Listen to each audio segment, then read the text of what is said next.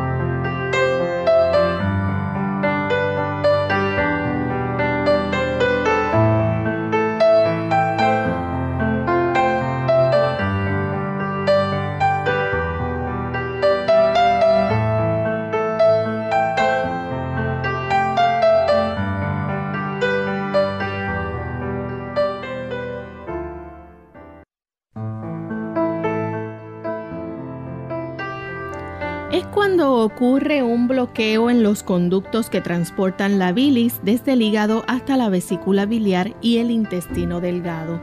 Hoy en Clínica Abierta vamos a estar hablando acerca de la obstrucción de las vías biliares.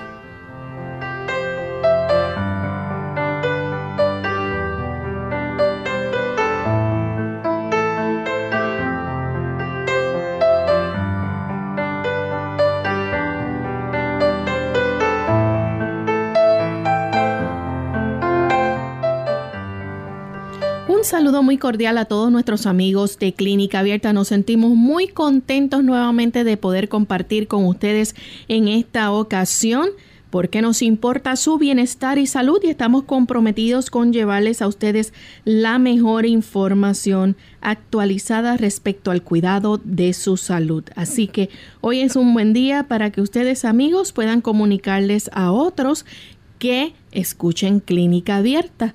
Vamos a estar hablando de un tema sumamente interesante que nos concierne a todos y queremos que ninguno se pierda los consejos que se van a estar brindando hoy día.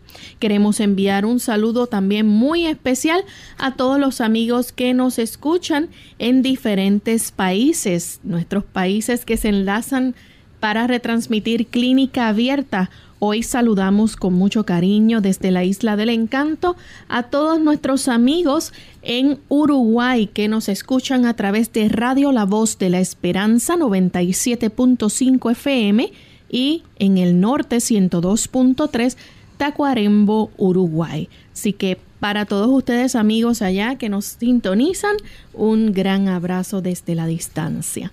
Bueno, y le damos la bienvenida también al doctor Elmo Rodríguez. ¿Cómo está, doctor? Muy bien, saludos cordiales, Lorraine. También saludamos a nuestro equipo de trabajo. Saludamos a todos aquellos que hoy están enlazados aquí a Clínica Abierta y nos complace sobremanera que ustedes estén aquí con nosotros. Y para ustedes tenemos un mensaje de salud que sabemos que será muy inspirador. Cuando el abuso de la salud se lleva a tal extremo que remata en enfermedad, el paciente puede muchas veces hacer por sí mismo lo que nadie puede hacer por él. Lo primero es determinar el verdadero carácter de la enfermedad y después proceder con inteligencia a suprimir la causa. Si el armónico funcionamiento del organismo se ha perturbado por exceso de trabajo, de alimento o por otras irregularidades, no hay que pensar en remediar el desarreglo con la añadidura de una carga de drogas venenosas. Ciertamente, el Señor desea que usted comprenda lo relativo al cuidado de su salud.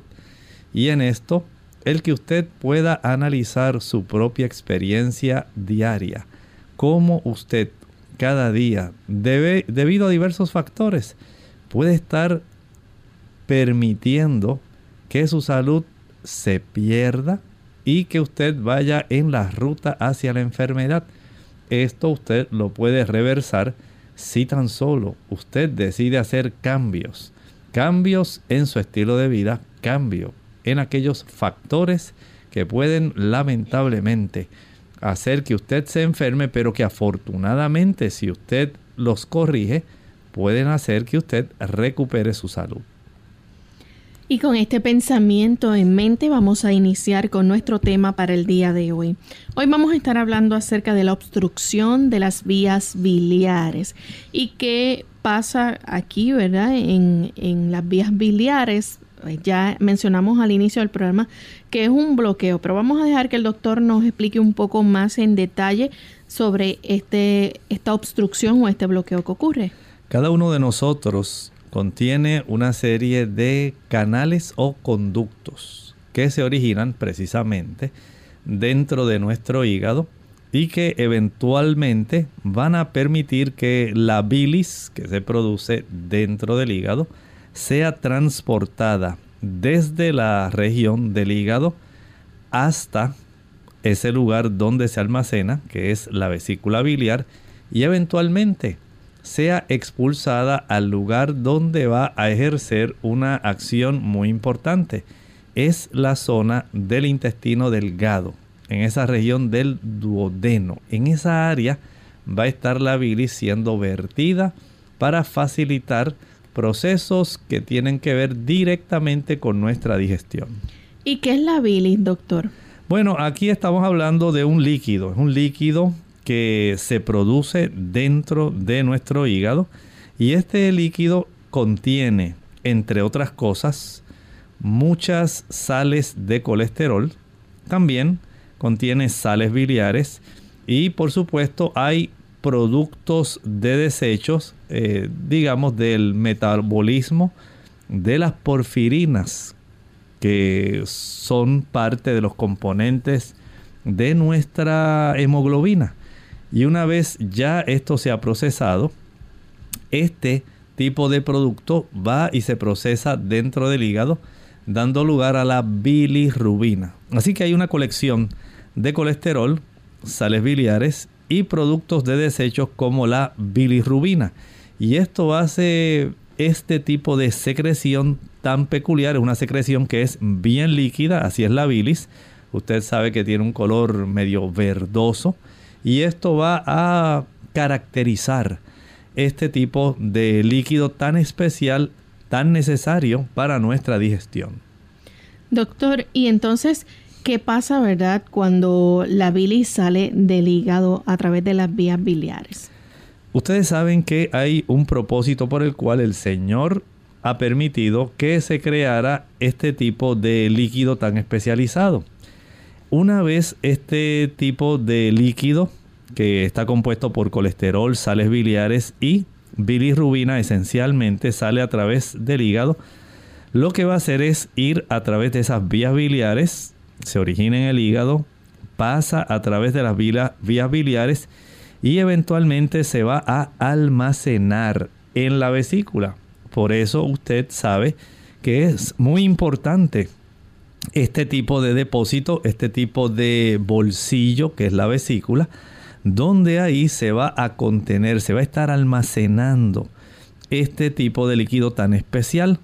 Una vez se almacena en la vesícula, cuando usted come aquel tipo de alimento que contiene cierta cantidad de grasa, pensemos por ejemplo en un aguacate. Usted come aguacate, ese aguacate va a estimular el que esta bilis sea expulsada de ese almacén de la vesícula biliar en dirección de un conducto que se llama el conducto colédoco común, atraviesa el ámpula de váter y eventualmente va a caer en esa porción del duodeno donde comienzan ya a ingresar aquellas diferentes tipos de alimentos que usted ha ingerido, como el aguacate. Si usted comió nueces, si comió avellanas, si usted tuvo a bien consumir algún otro producto, digamos que usted consumió un huevo, que consumió leche, que usted comió algún emparedado que tenía queso, que usted consumió carne. todos aquellos productos que contengan grasas, ya sean estas en forma de ácidos grasos, ya sean estas en forma de colesterol, ya sean estas en forma de triglicéridos. Hay alimentos que contienen triglicéridos, como por ejemplo algunos panes que usted compra. Y usted notará que estos productos que contienen algún tipo de grasa, sea esta vegetal, sea animal, va a estimular el que este tipo de secreción tan importante sea vertida en esa región precisamente para facilitar la ruptura, una ruptura química, donde usted estará facilitando que si por ejemplo son moléculas de triglicéridos, estos se puedan partir, puedan descomponerse en sus constituyentes principales. Digamos, una molécula de, de eh, glicerol y tres ácidos grasos. Y esto pueda entonces facilitar absorción de diferentes tipos de grasas. Bien, vamos a ver entonces qué es lo que pasa cuando las vías biliares resultan entonces obstruidas. ¿Qué ocurre con la bilis? Bueno, si estas vesículas, eh, digamos, no solamente las vesículas, los conductos, las vías en sí, si estas vías resultan obstruidas, entonces la bilis se va a acumular dentro del hígado el hígado no desea tenerla allá adentro, él la produce, pero él no tiene dónde acumularla. Él sabe que esta, este tipo de líquido debe ser almacenado en, esa tipo, en ese tipo de almacén que es la vesícula biliar. Pero si esto no ocurre, entonces la bilis comienza a acumularse en el hígado y eventualmente nuestra sangre comienza a cargarse de ese pigmento que compone eh, precisamente una de las sustancias que está contenida en, la, en los líquidos biliares, la bilirrubina. Cuando esto ocurre que empieza a aumentar el nivel de esa bilirrubina, queda ahí atrapada y no es eh, almacenada este líquido biliar en la vesícula, comienza entonces a elevarse la cifra de esta bilirrubina, dando el que la persona comience a tener en la sangre un nivel mucho mayor y una vez esto comienza a elevarse, la persona se va a tornar de un color amarillento. Usted mira los ojos y sabe que esa persona no está bien. Ha desarrollado un color que se le llama el color ictérico, amarillo. Según estos niveles de bilirrubina siguen aumentando, este color entonces se acentúa. Bien, vamos a hacer nuestra primera pausa y cuando regresemos continuaremos con este interesante tema, así que no se vayan.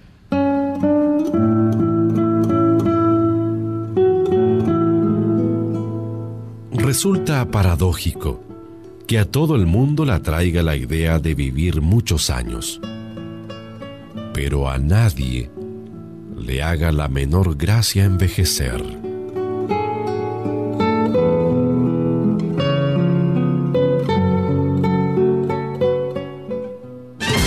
Hígado. Las enfermedades de este órgano son por lo general asintomáticas. Debajo de las costillas del lado derecho es necesario actuar de forma inmediata.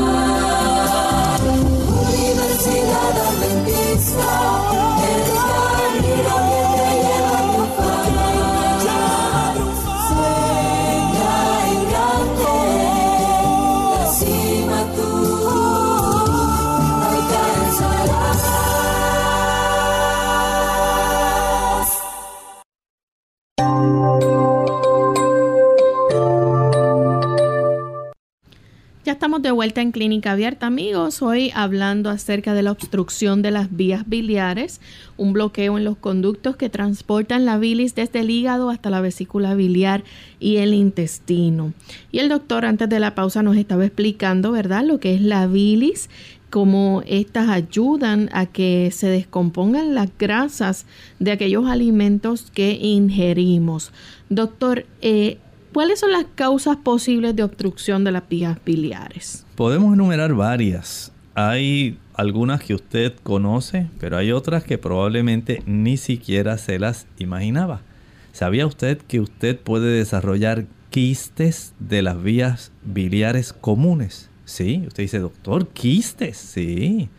Son estructuras que pueden facilitar el que se obstruyan estos conductos biliares que deben estar facilitando el que se lleve la bilis, el líquido biliar, directamente hasta nuestra vesícula y que lamentablemente no está ocurriendo, sencillamente porque existe este otro tipo de estructura que está trayendo este tipo de problema.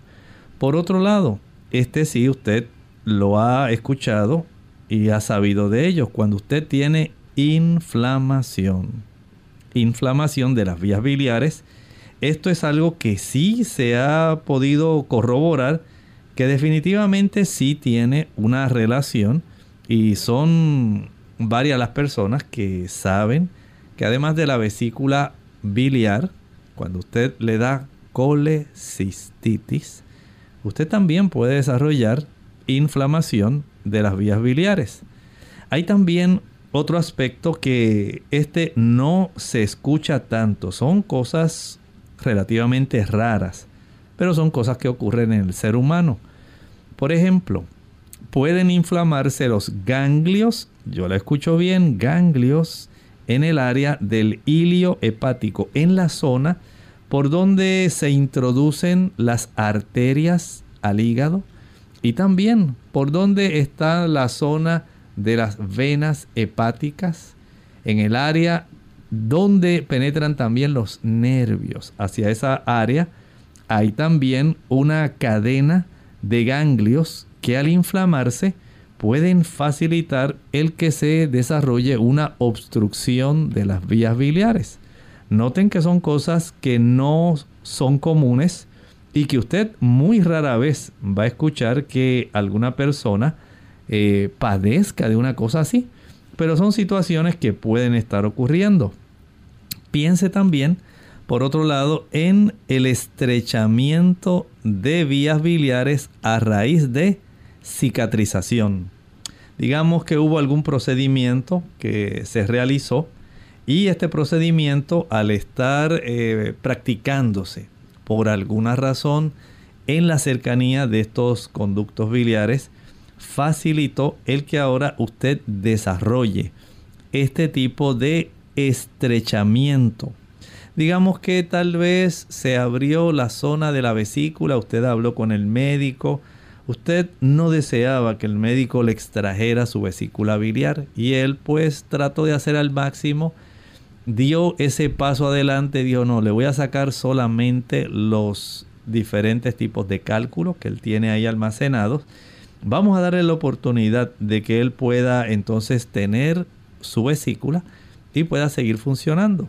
Pero en ese proceso, lamentablemente, en lo que se cicatriza tal vez la zona por donde él hizo la incisión, pudiera haber ocurrido algún tipo de dificultad donde inadvertidamente el bisturí pudo haber lacerado levemente parte del interior de alguno de los conductos y en la reacción que el cuerpo desarrolla, digamos para cicatrizar esa pequeña herida, se pudo desarrollar este tipo de estrechez, un estrechamiento. Y esto facilitó el que ahora usted no tenga una forma patente de transportar eh, los líquidos que son necesarios para el almacenaje a través de esos conductos. Tal vez si se desarrolló, Lorraine, algún tipo de lesión adicional por cirugía.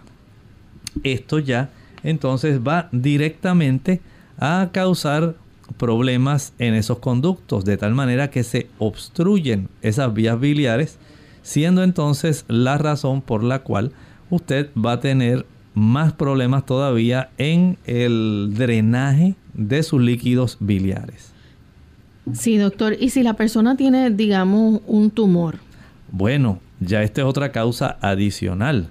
Ustedes saben que los tumores, especialmente de las mismas vías biliares o del páncreas, al crecer, pueden ellos comprimir.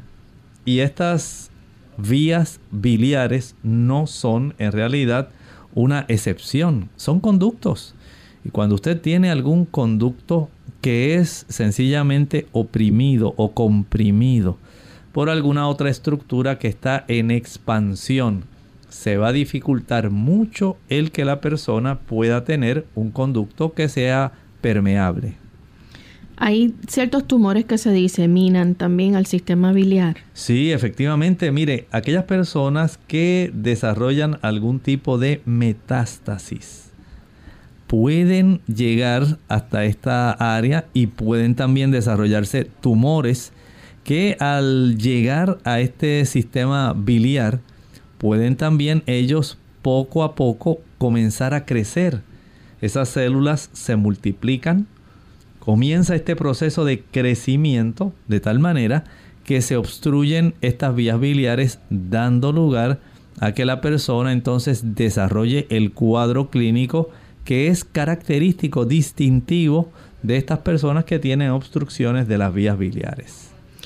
Y hay unos gusanos que también pueden aparecer en las vías biliares. Puede ocurrir, son tremátodos en estas vías biliares y no solamente en las vías biliares, puede ocurrir en el hígado. Ahí pueden alojarse estos gusanos y estos gusanos que se alojan en esta zona van a dar lugar a obstrucción. Recuerden que ellos también eh, desean moverse, desean vivir, desean multiplicarse y ellos van a facilitar el que esto se pueda obstruir en estas áreas. Eh, no es motivo de asombro. Muchas personas, por ejemplo, que han padecido, digamos, de chistosoma manzoni, la bilarcia, un tipo de infección parasitaria que afecta el hígado en las personas que han estado expuestas a cuerpos de agua que contienen este tipo de caracol que se llama la bionfalaria glabrata. Y este tipo de caracol que les resulta en un huésped intermediario aloja las larvas que eventualmente cuando ya entran en la forma de miracidio pueden llegar a ser desarrolladas, infectan al ser humano y en el ser humano tienen una gran predilección por el área hepática. Así que tenemos eh, obstrucciones que pueden desarrollarse e infecciones que pueden también desarrollarse no solamente dentro de las vías biliares, sino también dentro del hígado. Y no debemos extrañarnos que estas parasitosis, que afortunadamente ya en esta zona de las Américas están mucho más controladas, pero que en el oriente todavía siguen eh, afectando a muchísimas personas, esto puede dar lugar al desarrollo de este tipo de problemas. Doctor, ¿quiénes son las personas que están en riesgo de poder entonces padecer este tipo de obstrucción en las vías biliares? Puede haber algunas personas, eh, y podemos mencionar primero aquellas personas que tienen antecedentes de haber desarrollado cálculos biliares. Como dijimos, los procesos inflamatorios, la inflamación de las vías biliares, los cálculos, cuando son grandes, obstruyen. Y una vez obstruyen, facilitan el que el líquido biliar pueda comenzar a acumularse de una forma retrógrada y esto puede facilitar los procesos de inflamación por un contacto mucho más prolongado que lo que normalmente debía ocurrir. Esto facilita el que se desarrollen eh, este tipo de obstrucciones. Por otro lado, la pancreatitis. Cuando una persona tiene problemas, digamos, por la inflamación del páncreas.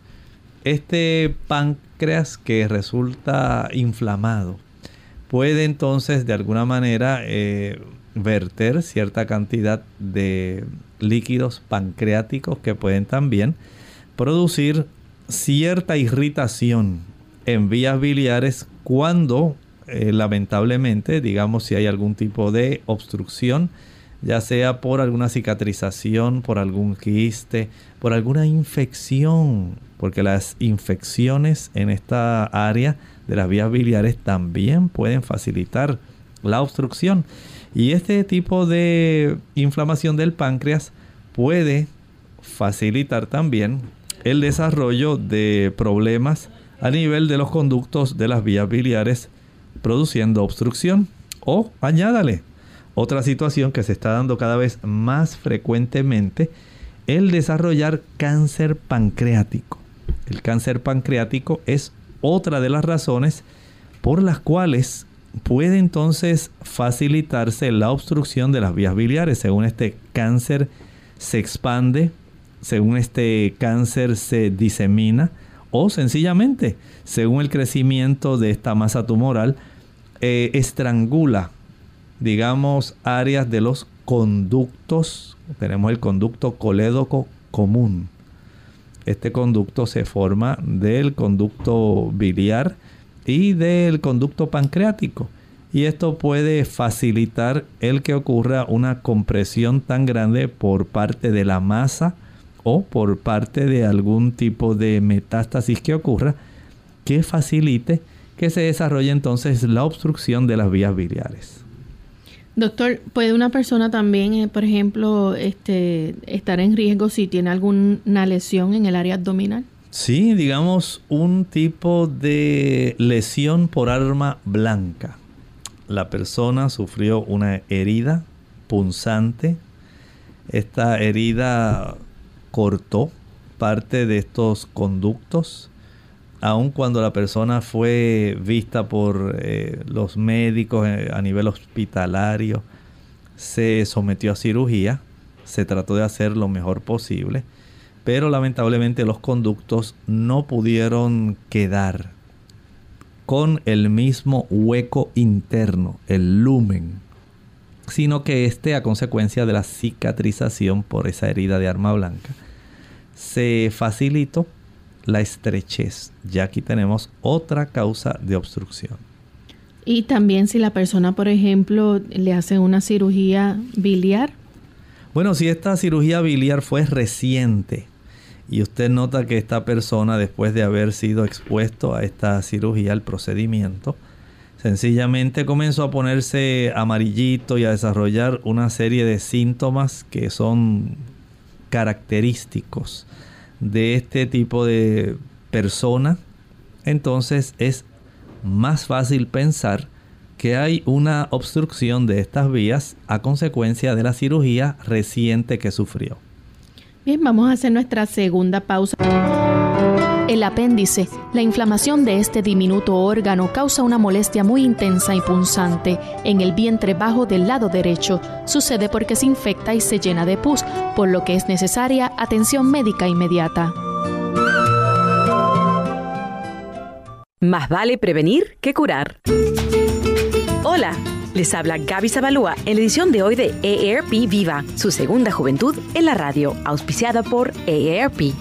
¿Sufres de problemas intestinales? El síndrome de colon irritable afecta a aproximadamente un 20% de la población del país. Si bien esta enfermedad que afecta al sistema digestivo no conlleva riesgo de vida, sí es dolorosa e incómoda y sus consecuencias pueden ir más allá de una simple molestia pasajera. Aunque es difícil de diagnosticar, algunos de los síntomas que acompañan esta enfermedad son sensación de hinchazón, flatulencia, estreñimiento, diarrea y dolor abdominal. Además, los síntomas pueden empeorar cuando la persona está bajo mucho estrés o no come alimentos saludables. Para diagnosticar si se padece de este síndrome, el médico primero deberá descartar mediante análisis de sangre o colonoscopía que no sea una enfermedad más seria. En función de cuánto hayan comenzado los síntomas y el patrón de estos hayan seguido por cierto tiempo, el médico podrá decidir si se trata de no o una enfermedad.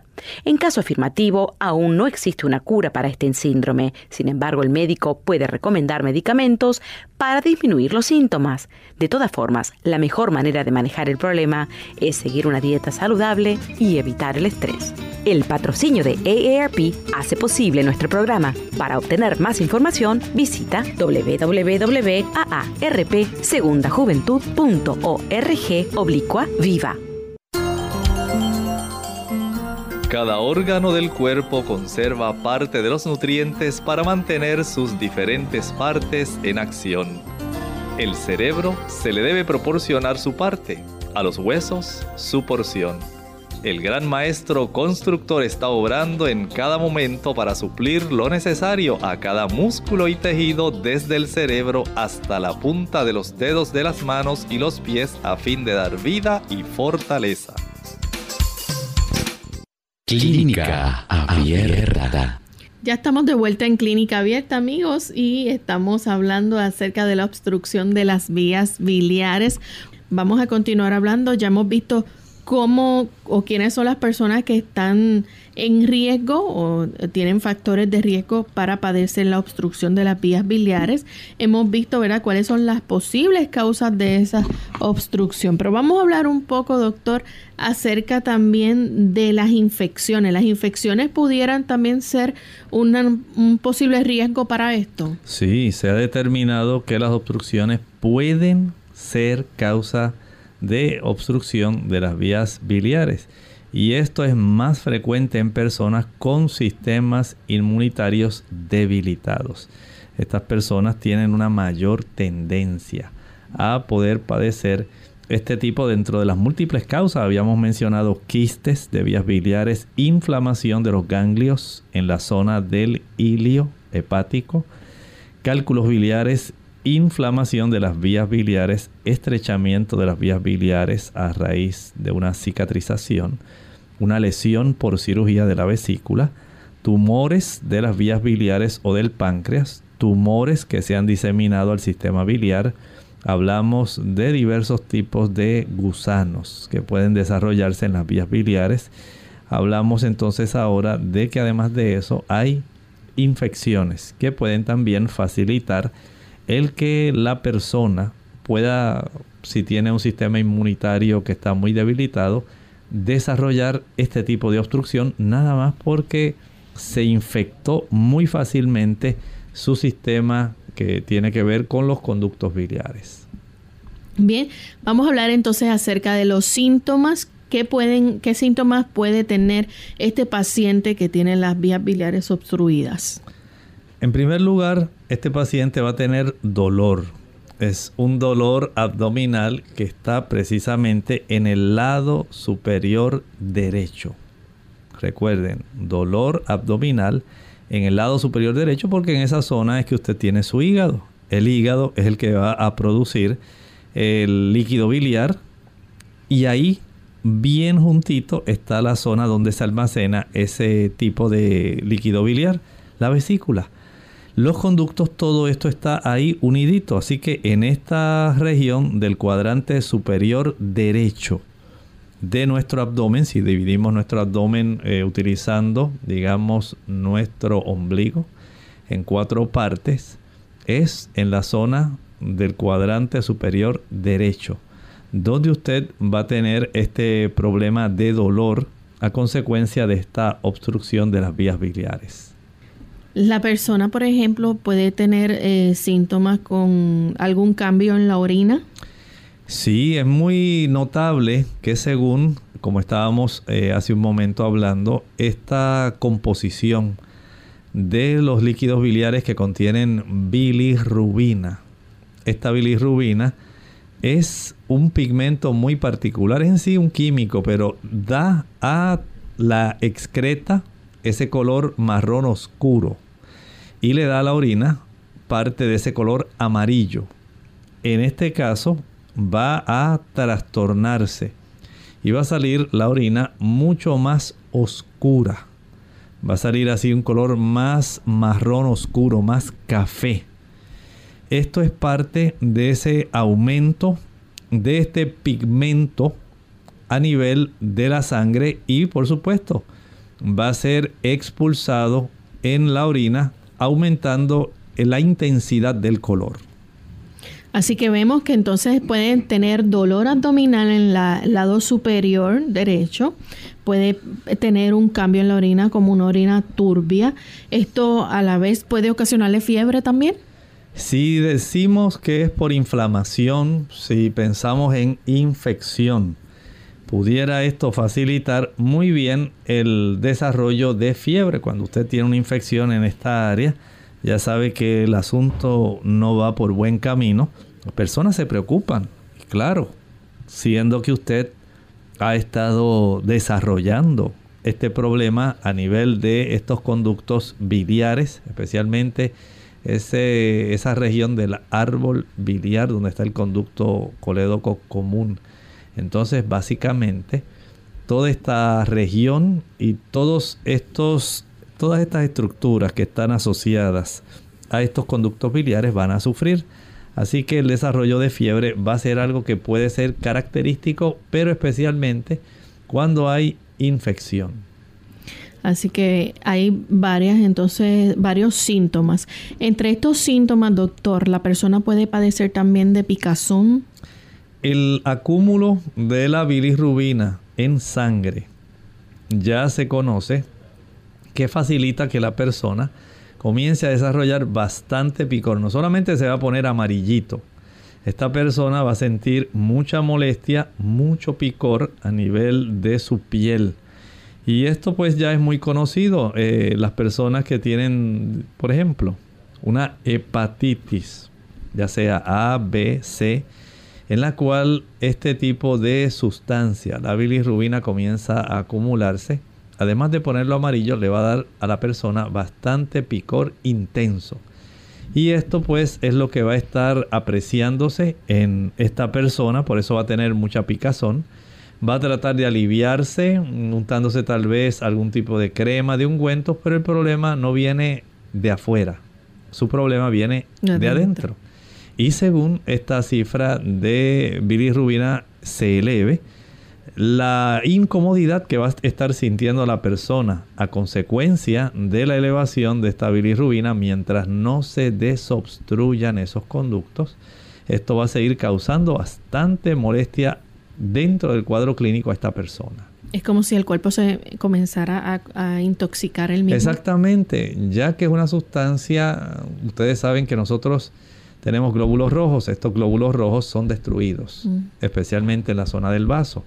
Al ser destruidos, la hemoglobina, que contiene unos anillos pirrólicos, va eh, esencialmente a procesar esa estructura de la hemoglobina, se aprovecha el átomo de hierro y estos anillos pirrólicos pues dan lugar a esta sustancia que en realidad es la bilirrubina.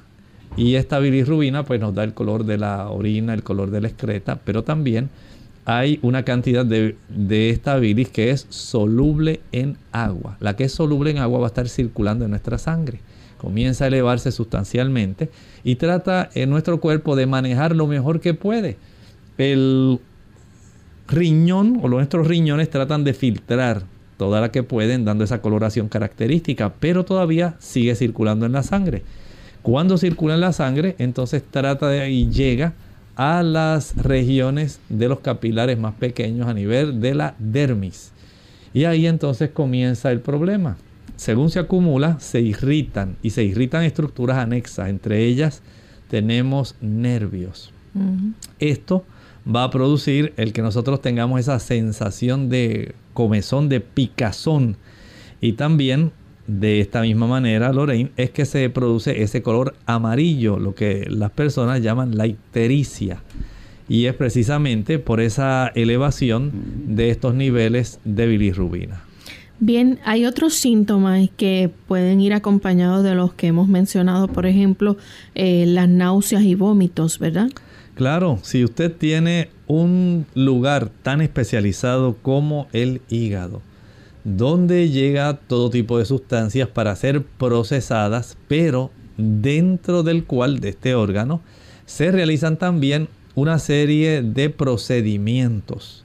Procedimientos, por un lado, para hacer que sean aprovechadas las sustancias que se ingirieron, pero también para neutralizar aquellas sustancias producto precisamente del metabolismo que van a ser adversas que ya el cuerpo tiene que transformar para que no se constituyan en un veneno directamente para nuestro organismo.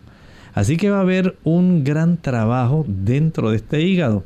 Y al ocurrir esto, comienza a congestionarse porque no puede procesar. Ahora tiene una sustancia que tiene que tratar de reprocesar de otra manera. Porque dice, bueno, ya tengo demasiada bilirrubina dentro del líquido biliar, no puedo seguir acumulándola. Así que el hígado le envía un mensaje al cuerpo y le dice, mira, no puedo seguir eh, acumulando este líquido, me va a envenenar, así que no vas a sentir hambre. Y la persona comienza a sentir como que la saliva le, sale, le sabe rara, que en su estómago las cosas no andan muy bien, que siente como unas cositas raras, y unos movimientos raros allá dentro del estómago y como un saborcito saradito que le baja así dentro de sus de esas glándulas parótidas, dice, ay, me siento mal, algo está pasando dentro de mí. Bueno, las náuseas y los vómitos no se dejan esperar. Sencillamente el hígado está tratando de que usted no ingiera alimento, porque no tiene en ese momento que está intoxicado por esa gran cantidad de estos líquidos biliares y especialmente de la bilirrubina, no es capaz de hacer todos los procesos que un hígado normal puede realizar y le facilita al organismo un mecanismo de protección, la náusea y el vómito. Doctor, ¿también el cuerpo puede mostrar algún síntoma a través de las heces? Las heces van a tornarse ahora, en este caso, que comienza a desarrollarse un aumento de la bilirrubina en la sangre, va a facilitar esto el que se desarrolle un color mucho más pálido. Y usted va a notar que no tienen el mismo color. A veces se ven así como un color arcilla clara, un color así como grisáceo. Y usted se asusta. Dice, ¿qué me está pasando? ¿Por qué tengo este cambio en la coloración de mi excreta cuando yo no tenía ningún problema anteriormente? Esto se llama en términos médicos acolia y el término que se utiliza para ese tipo de color que se comienza a observar en la orina se le llama coluria. Estos son términos que en el argot médico denotan este tipo de problema que está siendo parte de ese cuadro clínico en la persona que está desarrollando obstrucción de estos conductos de las vías biliares. Bien, vamos a hablar entonces acerca de las evaluaciones que se pueden hacer para que esto se atienda ¿verdad? A, la mayor brevedad posible. ¿Qué va a hacer el profesional de la salud? Lo primero que siempre debe hacer el médico es revisar este paciente, digamos desde el punto de vista físico. Antes de hacer este tipo de revisión física, la persona, el médico, va a hacer algunas preguntas. Va a solicitarle información. Bueno, antes de que esto comenzara, ¿qué pasó con usted? Ah, doctor, fíjese que yo hace más o menos unos 10 días fui sometido a una cirugía de mi vesícula y después de la cirugía, doctor, he comenzado a desarrollar una serie de síntomas y signos, señales que en realidad me preocupan. Yo no los tenía, no tenía este problema. Ahora el asunto sencillamente me está preocupando. Y esto pues yo quisiera que usted me ayudara porque yo no era así.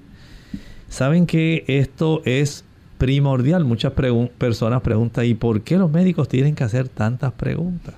Es que hay que hacer preguntas, porque el médico está tratando de ayudarle. Él quiere saber de dónde procede lo más eh, preciso posible el problema por el cual usted le está a él eh, consultando. Y el que usted le provea información permite, vamos a decirlo así, que él comience a atar cabos. Dice, ah, mira, yo entiendo que la persona sufrió una cirugía y en esta cirugía él refiere que no fue una cirugía rápida. Dice que estuvo más tiempo que lo que normalmente le le ocurrió al primo de él, que también le había ocurrido lo mismo y que ya en menos prácticamente de una hora ya le habían hecho esa cirugía, pero que en el caso del asunto fue más complicado. Entonces ya comienza el médico a pensar que pudiera haber ocurrido algún tipo de complicación en medio de este procedimiento quirúrgico. Y es aquí donde el, el médico entonces dice, bueno, además de estas preguntas, voy a revisarlo. Por favor, podría usted acostarse aquí en nuestra mesa de examen. Deseo poder palpar su hígado. Porque en esa zona, generalmente cuando la persona tiene estos problemas de obstrucción eh, de las vías biliares, va a haber problemas. Podría usted descubrirse esa zona del el cuadrante superior derecho, ahí debajo del borde de las costillas, de ese lado derecho. Ah, doctor, cómo no, con mucho gusto, ahora mismo. Y la persona se acuesta, descubre esa parte y el médico comienza a palpar. Mientras él palpa esa zona, se da cuenta de que hay un mayor tipo de sensibilidad, mayor dolor en esa área del cuadrante superior derecho y ya él se sospecha que hay problemas en el interior del hígado o probablemente, dice él, ¿Habrá tal vez problemas con la vesícula?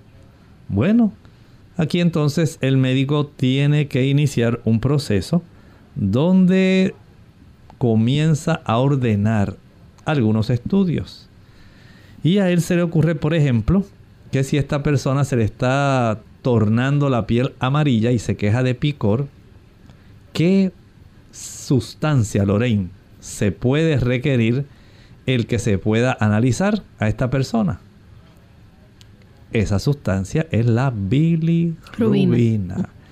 Y el médico entonces le dice, quiero saber el nivel de bilirrubina directa, esa que es soluble en agua, e indirecta. Y quiero tener una cifra para yo determinar si ya esto se salió de los límites que son normales. Además quiero ordenar dentro de esas pruebas de funcionamiento hepático, quiero saber si hay una elevación de una sustancia que se llama la fosfatasa alcalina. Este tipo de sustancia, al elevarse, le da al médico una buena idea de que las cosas a nivel del hígado no andan muy bien y de que probablemente lo que hay son problemas en los conductos de las vías biliares va a haber entonces también otro problema. Y es que las enzimas hepáticas se van a elevar. Doctor Josie Serrano a través del Facebook dice que para una persona que por temporada se torna amarillenta, los ojos le molestan eh, y la dieta eh, en baja o perdón, la dieta baja en grasa le ha ayudado. ¿Cuál será la posible causa? ¿Tendrá infección o inflamación? ¿Cuáles serían las pruebas médicas para determinar esa causa y si hay algún remedio natural para ayudarle? Muy buena pregunta. Pero saben, esta persona debe entonces, tiene que ir al médico. Debe ir al médico porque él debe indagar, debe comenzar a hacer preguntas, debe decir, bueno, ¿Qué antecedente usted tiene? ¿Sufrió de hepatitis anteriormente? ¿No ha sufrido de hepatitis? ¿Tuvo usted algún uso de medicamentos? Hay medicamentos que pueden causar que usted aumente la cifra de bilirrubina en la sangre y se ponga también amarillito. Hay tal vez un exceso de ruptura de glóbulos rojos y el vaso está agrandado. ¿Habrá algún problema de esto? ¿Habrá algún problema en la conjugación de la bilis? ¿Qué está ocurriendo? ¿Habrá algún problema enzimático que no está facilitando los procesos de conjugación dentro del hígado para que esta bilis no se eleve? ¿Habrá algún problema de obstrucción, ya sea por algún cálculo o sencillamente algún problema a nivel de vías biliares?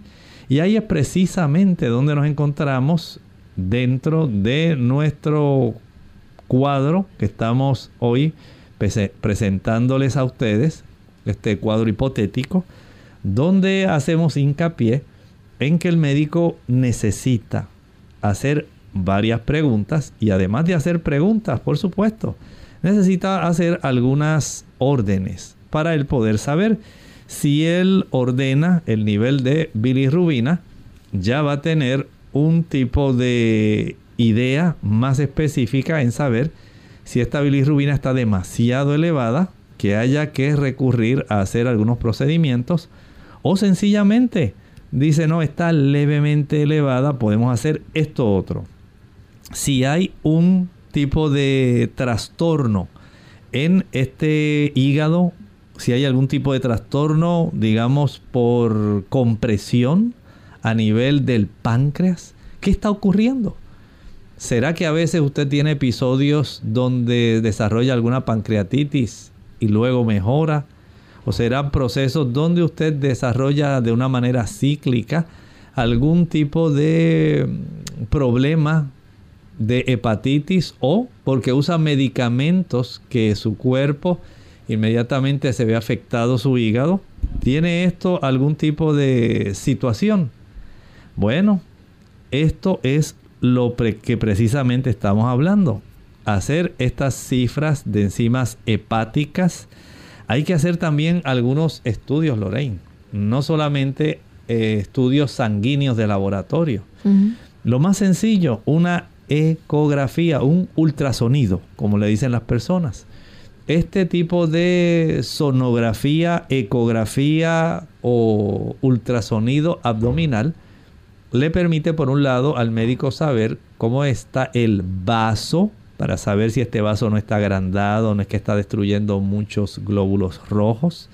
Le permite también saber cómo está la vesícula y le permite también saber cómo está el hígado. Así que le está dando una triple información relativa a este proceso de obstrucción de las vías biliares. Este estudio es muy importante en estos casos. Doctor, también aparte de la ecografía, ¿se puede hacer, por ejemplo, algún tipo de tomografía computarizada?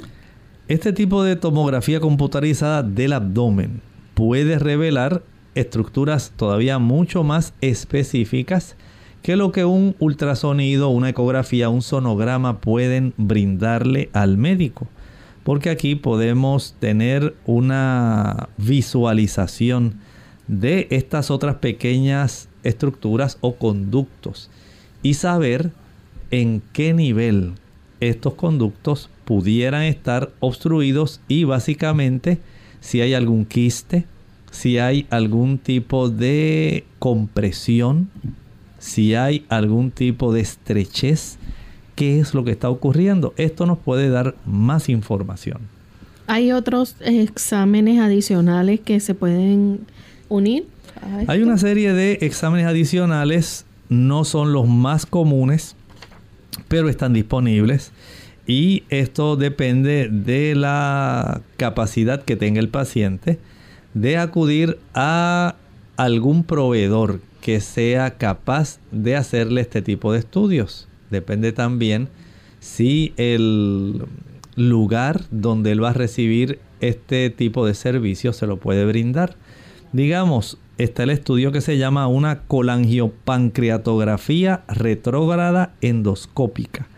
Aquí, por una camarita y mediante una sonda especial, se pueden visualizar esta área de los conductos del páncreas, los conductos que llevan a la vesícula y los conductos que llevan al hígado. Y se viene desde la zona eh, gástrica en dirección a esos conductos. También está la colangiografía transhepática percutánea. A través de la piel se hace un pequeño orificio que atraviesa el hígado y puede entonces darse la oportunidad de la visualización de estos conductos. También está la colangiopancreatografía por resonancia magnética. Una cosa es usando la camarita y la sonda y otra cosa es usando el equipo de resonancia magnética de tal manera que se pueda tener una imagen más, digamos, fina en el sentido de que pueden verse otro tipo de estructuras. Y está también el ultrasonido endoscópico. Todos ellos pueden darle al médico bastante información para poder detectar y determinar cuál es el tipo de obstrucción de las vías biliares. Doctor, ya hemos llegado al final de nuestro programa, no nos queda tiempo, pero un consejo general y en cuanto al tratamiento, ¿verdad? ¿Qué se le puede decir a nuestros amigos? De acuerdo a los hallazgos, a veces puede requerirse cirugía, se puede realizar una derivación para esquivar la obstrucción. Si es que se debe por cálculos, entonces se extraen los cálculos. Si es porque hay infección, se le suministran antibióticos. Si la obstrucción es por cáncer, tal vez sea necesario expandir la vía biliar y de acuerdo a lo que ocurra a veces se requiere una sonda para facilitar un drenaje. El asunto es tratar de corregir la obstrucción porque si esto no se corrige, básicamente se convierte en una situación potencialmente mortal y a una acumulación muy peligrosa de bilirrubina. Por lo tanto, atender estas situaciones a tiempo puede evitar complicaciones como las infecciones, el desarrollo de sepsis, la enfermedad hepática, la cirrosis biliar e incluso evitar la muerte. Bien amigos, nosotros ya tenemos que finalizar esta edición de Clínica Abierta, no sin antes recordarles que la mejor forma es que usted sea consciente, ¿verdad?, de los factores de riesgo que tiene para que pueda prevenir esta situación de manera que pueda recibir un diagnóstico y un tratamiento oportuno en caso de que tenga una obstrucción de una vía biliar. Hable con su médico de cabecera, muy importante que le comunique cada uno de los detalles o síntomas que usted pueda estar pasando. Hemos llegado al final de nuestra edición del día de hoy. Les invitamos a que mañana nos acompañen nuevamente a la misma hora. Estaremos en nuestra edición de preguntas donde usted puede hacer su consulta. Así que nos despedimos con este pensamiento final. Dice el pensamiento Filipenses 3:20, mas nuestra ciudadanía está en los cielos, de donde también esperamos al Salvador, al Señor Jesucristo. Dios tiene reservada para usted una ciudad en el cielo. Amén. Nosotros nos despedimos y será entonces hasta nuestra siguiente edición. Con cariño compartieron el doctor Elmo Rodríguez Sosa y Lorraine Vázquez. Hasta la próxima.